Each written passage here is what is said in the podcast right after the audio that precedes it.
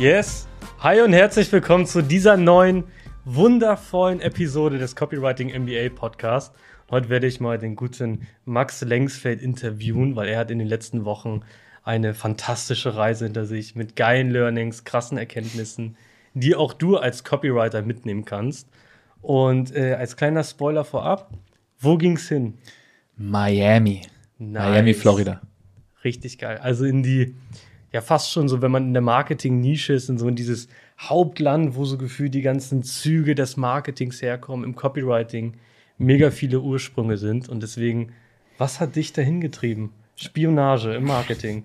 Also ich höre noch das Lied von Will Smith in meinen Ohren weiterlaufen. Ja, wir haben es ja gerade angemacht, so wenn man äh, an Miami denkt, hat man halt immer diesen Song hier. Und so war Max in Miami unterwegs. Genau. Geiler Wagen gemietet, Sonne scheint, Uber, all day. Fenster runter, Arm raus. Äh, wa- was hat mich nach Miami gebracht? Ähm, ich habe an einer Mastermind dort teilgenommen von einem US-Unternehmer, von dem ich schon einiges gelernt habe, Jeremy Haynes, der selbst PPC-Marketer für Namen, die man auch in Deutschland kennen kann, äh, geschalten hat. Zum Beispiel Grant Cardone, ähm, Dan Locke und äh, das Who's Who, der Marketer aus dem Raum. Dan Lauk kennen auch viele. Also seine YouTube-Ads, YouTube-Videos zu Copywriting ranken auch echt gut bei uns.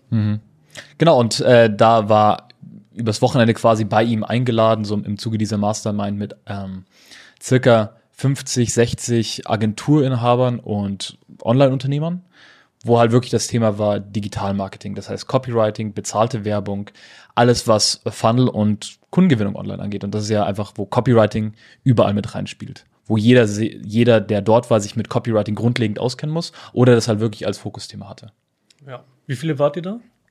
Also circa 50, 60 Leute, schätze ich. Die dann alle auch in sein ähm, riesiges Wohnzimmer gepasst haben, an dessen Wand ein, ein Megalodon-Kiefer hängt. Ein Megalodon ist ein ähm, Urhai, ein Shark. Also früher waren Haie noch größer und äh, die nannte man dann Megalodon und so heißt seine Firma, weil er das mag oder so. Jedenfalls, das hängt an der Wand in diesem großen Zimmer, äh, großes Wohnzimmer, wo es halt Vorträge und Trainings gab und Workshops zu allen möglichen marketingbezogenen Themen. Das heißt so 50, 60 Leute, gigantisches Wohnzimmer, irgendwo hängt so ein Haigebiss an der Decke. Was waren da so für Leute? Was waren so die Unternehmen, Umsatzgrößen, wo ging es da los? Waren da Newbies, Profis? Was, wer war das? Also ich behaupte jetzt, die unterste Grenze war so 10.000 Euro im Monat, aber ich schätze, der Durchschnitt war da so zwischen 50 und äh, 200.000, was jetzt vielleicht eine, eine große Spanne ist, aber ich sag mir jetzt mal hoch fünfstellig, niedrig sechsstellig war jetzt mal der Durchschnitt, aber da ging es auch von, von, vom Spektrum her viel weiter bis äh, Leute, die bei eine Million pro Monat waren, einfach mit ihrem Online-Business, mit bestimmten Automationen, bestimmten Agenturdienstleistungen. Genau, das waren die Leute, die waren, aber es war ein sehr, sehr persönliches Umfeld, weil ähm, das war jetzt keine hochoffizielle Veranstaltung. So, es war einfach bei ihm zu Hause. Wir hatten Catering, äh, Know-how wurde ausgetauscht, war sehr offener Austausch. Und das war, was ging. Und ich war halt im Zuge dessen halt für zwei Tage rüber fl- fliegen lohnt sich nicht. Neun Tage halt auch gleich dort. Geil. Das heißt so echt schon erfahrenere Leute, nicht nur, hey, ich habe hier mal irgendwas gestartet, sondern auch schon, also wahrscheinlich warst du einer, der mit am wenigsten äh, Erfahrung jetzt in diesem Business, was du mitgebracht hast. Die anderen wahrscheinlich schon ein paar Jahre länger, oder? Ich würde sagen Mittelfeld. Okay. Mittelfeld. Genau, Leute mit zehn plus Jahren Erfahrung auf jeden Fall, aber auch Leute, die in den letzten zwei, drei Jahren angefangen hatten. Krass, krass. Und äh, ich glaube, das, was die meisten jetzt interessiert ist, was waren die krassesten Learnings? Jetzt erstmal von dieser Mastermind, von dem Trip allgemein können wir gleich nochmal drauf eingehen.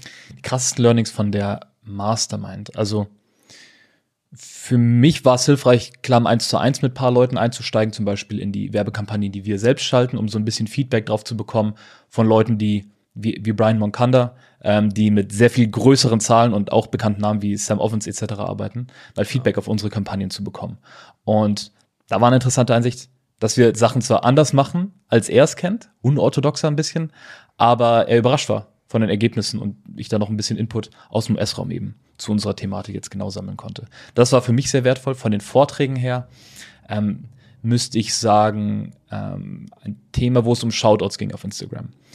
Vielleicht mal um kurz aufzugreifen, was Shoutouts sind und wie das für Copywriter relevant ist. Wenn wir als Copywriter Kunden haben, für die wir schreiben, dann geht es entweder darum, ihnen zu helfen, mehr Augenpaare zu generieren oder die Augenpaare, die sie haben, also Website-Besucher, Social-Media-Profil-Besucher, in zahlende Kunden zu verwandeln. Das sind so grob die Punkte, wo man angreifen kann.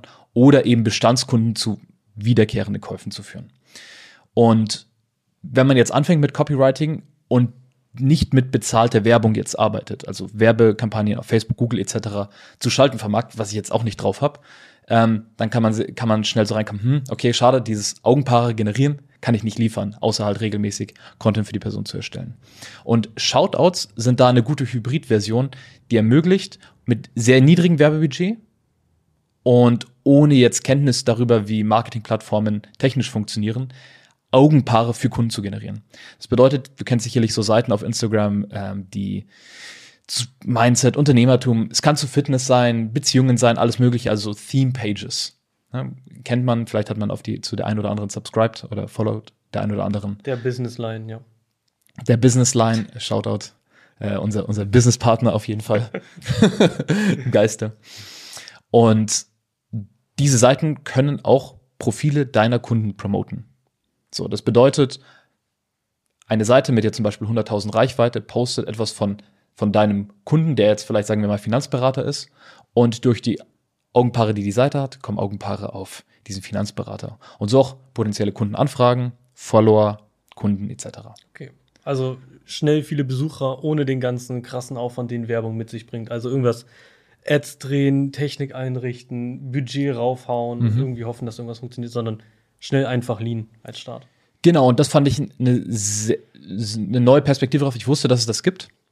Benutzen aber ganz wenige, ne? Genau, benutzen wenige und es ist halt so ein bisschen eine Blackbox für viele. Äh, zumal man muss auch sagen, viele dieser, dieser Theme-Seiten gehören jetzt nicht irgendwie organisierten Unternehmen oder sowas, sondern eine Insta-Seite starten kann jeder auch ohne Gewerbe und dann irgendwie eine PayPal-Rechnung auf äh, Freunde- und Familie-Basis ja, ausstellen. Ohne Gebühren, ja. Äh, können auch Leute unter 18. Insofern, da triffst du nicht immer auf jetzt seriöse Unternehmer. Ja ähm, und kannst dann vielleicht auch nicht absetzen, wenn es über PayPal einfach rübergeschoben werden soll.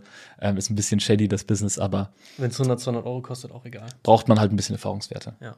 Okay, krass. Also Shoutouts im Vergleich zu Ads, das mal ein bisschen mehr ins Licht drücken und so mhm. allgemein. Ein Thema, was, was super viele auch bei uns mal mitbringen, ist so dieser Unterschied vom amerikanischen Marketing zum deutschen. Ja. Also viele sind so ein bisschen abgeneigt, mit denen ich gesprochen habe, von diesem amerikanischen, das ist immer ein bisschen zu viel, zu krass, zu schnell meine, es ist ja auch, Brian hatte mal in, in, deine Ads reingeschaut. Genau. Was er so gesehen hat. Wo siehst du da so der, den Kernunterschied? Hm. Gute Frage. Also, ich meine, mit unserer Copywriting, mit unserem Copywriting-Mentoring ne, unterstützen wir Leute und das ist ein bezahltes Programm und da ist ein Unternehmen dahinter, einfach damit wir die Support-Leistung liefern können und natürlich auch mehr Leute darauf aufmerksam machen können, was wir tun und wie wir Leuten helfen können. Und unser Marketing ist jetzt nicht hyperaggressiv, was das angeht. Also ich springe nicht in die Kamera, hey, hey, hey, kauf jetzt äh, Rabatt, äh, bist du noch lost und broke und äh, keine Ahnung, wie es halt in den USA vielleicht ein bisschen aggressiver ist. Sondern er schreibe dir 100.000 Euro in 24 Minuten ohne einen Stift zu bekommen. Genau, verdient 10.000 jetzt gleich sofort. Also das machen wir halt nicht. So, ist ja auch nicht realistisch, so für den ersten Schritt für Leute, die jetzt da reinstarten aus einem Angestelltenverhältnis zum Beispiel. Ja. Ähm, sondern wir sagen meistens sowas wie, hey, bist du kreativ an deiner Psychologie interessiert? Möchtest das in ein ortsunabhängiges Einkommen verwandeln? So, das ist ja, worum es geht, und wir sagen es einfach direkt. Und dass das funktioniert, funktioniert heißt hier, Leute anspricht, Leute sich da abgeholt fühlen und Leute da Lust drauf haben. Das war für die Amis, denen ich es gezeigt habe, überraschend. So, okay, das ist ja super simpel. Hä? Das ist jetzt kein krasses, kein krassen auf die zwölf Hook. Mhm.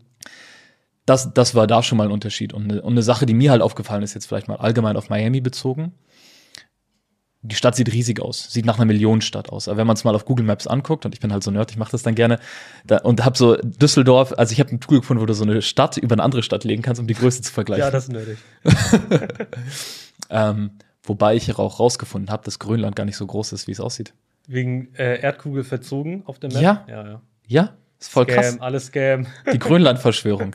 Grönland-Verschwörung. Grönland ist nicht viel größer als Deutschland. Sieht aus, als wäre es so groß wie Europa, aber es stimmt ja. gar nicht zurück zum Thema. Düsseldorf und Miami sind ungefähr gleich groß. Und Düsseldorf hat jetzt keine beeindruckende Skyline. Es wirkt schon nach einer, es ist schon eine Stadt. Äh, und wenn man da in der Stadt drin ist, dann wirkt es auch lebendig. Aber Miami wirkt gigantisch. Und dann habe ich halt nerdig noch tiefer recherchiert und mal die Bruttoinlandsprodukte pro Kopf und in Metropolregionen verglichen. Die Zuhörer schalten ab, es wird in Wiener ja, Schule bei, ja bei, weiter. BIP, okay. okay. Ganz einfach gesagt heißt es, die Kohle das Geld, das sich bewegt in einer Stadt wie Miami, die richtig crazy aussieht, versus Düsseldorf, ist ungefähr gleich. So. Kann mich natürlich korrigieren, aber in den Det Details ist es sehr ähnlich. Ähm, Das heißt, die Leute verdienen ähnlich viel und spenden ähnlich viel. Also Ja. geben aus, ja. Genau. So, und wenn du dort bist, dann denkst du, aber alles ist hier größer, alles ist hier reicher, hier fließt viel mehr Geld. Was, was für mich dann jetzt Bezug auf die Kommunikation im Marketing ein Aha-Moment war, warte mal, in Deutschland ist alles sehr viel mehr Understatement, low-key, übertreib's nicht, zeig nicht zu viel. Aber trotzdem ist da eine enorme Kaufkraft. In Was Deutschland. machen die Deutschen mit ihrer Kohle? Ich glaube, sie lassen es auf der Bank liegen. Viele stecken sie in den ETF, haben es vielleicht in einem Haus. Ich habe es auch letztens gegoogelt. Äh, das wäre jetzt echt 2.0 vom Podcast, wenn wir so sagen könnten, hey, wir brauchen diese Grafik eingeblendet, lass live recherchieren oder so. Ja. Ähm, aber im Durchschnitt hat der Deutsche, was schätzt, wie viel der Deutsche angespart auf dem Konto hat? Natürlich gibt's hier den Durchschnitt, der die, der die Riesigen und die ganz Hm. äh, Armen Wie- wie miteinander alt? mit einbezieht. Oder auf alle Alter im Durchschnitt. Erwachsene deutscher Haushalt, wie viel hat der im Durchschnitt auf der Bank slash liquide angespart? 30.000? 70. Okay. 70. Und wenn du die Outlier, also wie äh, Starkvermögende mit einbeziehst oder sowas, dann sind das über 200.000. Wenn du die rausrechnest, dann ist es bei 70.000. So, das ist eine ganze Menge. Ich glaube, in den USA ist halt ähm, da der Konsumgedanke viel größer. Oder die, die Bereitschaft ist einfach viel mehr da, einfach Geld auszugeben, mit Kreditkarten zu jonglieren. Allein, allein Kreditkartenverbreitung. So. Ja. Das ist ja. So, also da, da hast du es, hast du es eher häufig, dass du nicht mit Cash zahlen kannst. Also ich habe insgesamt 40 Dollar Cash ausgegeben und sehr viel mehr mit Karte bezahlt in den USA. Hier kannst du häufig nicht mit Karte oder Kreditkarte zahlen. Krass, das heißt, die haben eine ähnliche Kaufkraft, geben aber viel schneller viel mehr Geld aus. Das heißt, ein Business starten ist da viel leichter. Das ist eine Perspektive, ja. Also da ist die Bereitschaft viel mehr, Geld auszugeben, Risiko einzugehen, zu zeigen, was man hat. Das ist auf jeden Fall aufgefallen. Genau. Krass. Und wenn du jetzt einem, noch, noch eine Bus- Businessfrage dazu. Wenn du jetzt an den Copywriter denkst, der gerade relativ neu startet, der viel Blickweise auf diesen Ami-Markt hat und sich davon auch bei YouTube Mhm. viel reinzieht Mhm. und so weiter, weil die haben halt viel mehr Content produziert, die sind auch schon länger im Marketing dabei. Ja. Also man kommt da ja nicht dran vorbei. Was würdest du so einer Person raten, wenn man sich viel amerikanischen Marketing-Content reinzieht? Ist eine gute Frage, weil das haben wir auch in unserer Ausbildung manchmal, dass Leute da Vorerfahrungen haben und dann halt denken, sie können es jetzt eins zu eins auf den deutschen Raum anwenden. Wenn du das aber machst, also viel größere Versprechen von Anfang an machst, viel, mm, viel aggressiver Leuten aufzeigst, warum sie verloren sind ohne deine Lösung, Ja. stößt ja Leute im deutschen Markt häufig ab oder wirkt schnell nach irgendeiner Coaching-Masche. Ist so. Und wir hatten das gestern auch in unserem ähm, Copywriting-Call. Eine Anwandlung, der Abwandlung dafür, die im deutschen Markt halt dann funktioniert, ist einfach, sich gewählter auszudrücken. Die psychologischen Muster dahinter, etwas zeigen, was man möchte, eine Vermeidung aufzeigen von etwas, das man nicht möchte. Das ist egal, ob es jetzt in China, Deutschland oder USA ist oder wo auch immer. Aber in Deutschland ist dann halt vielleicht angebrachter, nicht Sachen zu 10xen, sondern zumindest zu verdoppeln. Oder anstatt zu, ähm, zu skalieren, einfach zu steigern. Also einfach ein bisschen die Intensität runterzuschrauben in den einzelnen Wörtern und sich vielleicht mal gewählter auszudrücken. Mhm. Das kann in Deutschland schon viel Unterschied machen. Konservativer, okay. Was, was, würde, was würde passieren, wenn wir jetzt zum Beispiel unsere Ansätze, die wir fahren, dieses Konservative Hm. und so weiter in den USA machen würden? Hm, Wird es niemand beachten oder wird es so auffallen, dass es da der neue Trend wird? Dass wir mal Trends setzen? ja. Das zweite auf jeden Fall. Glaube ich auch. Das Also- zweite auf jeden Fall. Copywriting MBA gibt es jetzt nur noch auf Englisch, wir sind raus hier. Genau, Goes USA. Okay, geil. Genau. Kann, kann ich mir gut vorstellen, dass man dann auf jeden Fall auffällt, aber vielleicht, also man fällt auf, aber vielleicht ist es für die Leute zu wenig. Weil sie woanders viel hätten, aber Ja. Könnte, könnte man mal testen, aber andere Story. Äh, noch eine Frage. Kannst du dir vorstellen, dahin auszuwandern? Ich, auf, im, auf dem Rückweg saß ich äh, neben einem deutschen Unternehmer im Flugzeug, der mich auf jeden Fall drauf gepitcht hat, dass es sich lohnt, auszuwandern. ich ich habe es ich hab's nicht vor, aber ähm, da sind halt, also jeder Bundesstaat ist ja auch wie in Deutschland die Länder ein bisschen unterschiedlich. Und Florida und gerade Miami ist wohl sehr unternehmerfreundlich.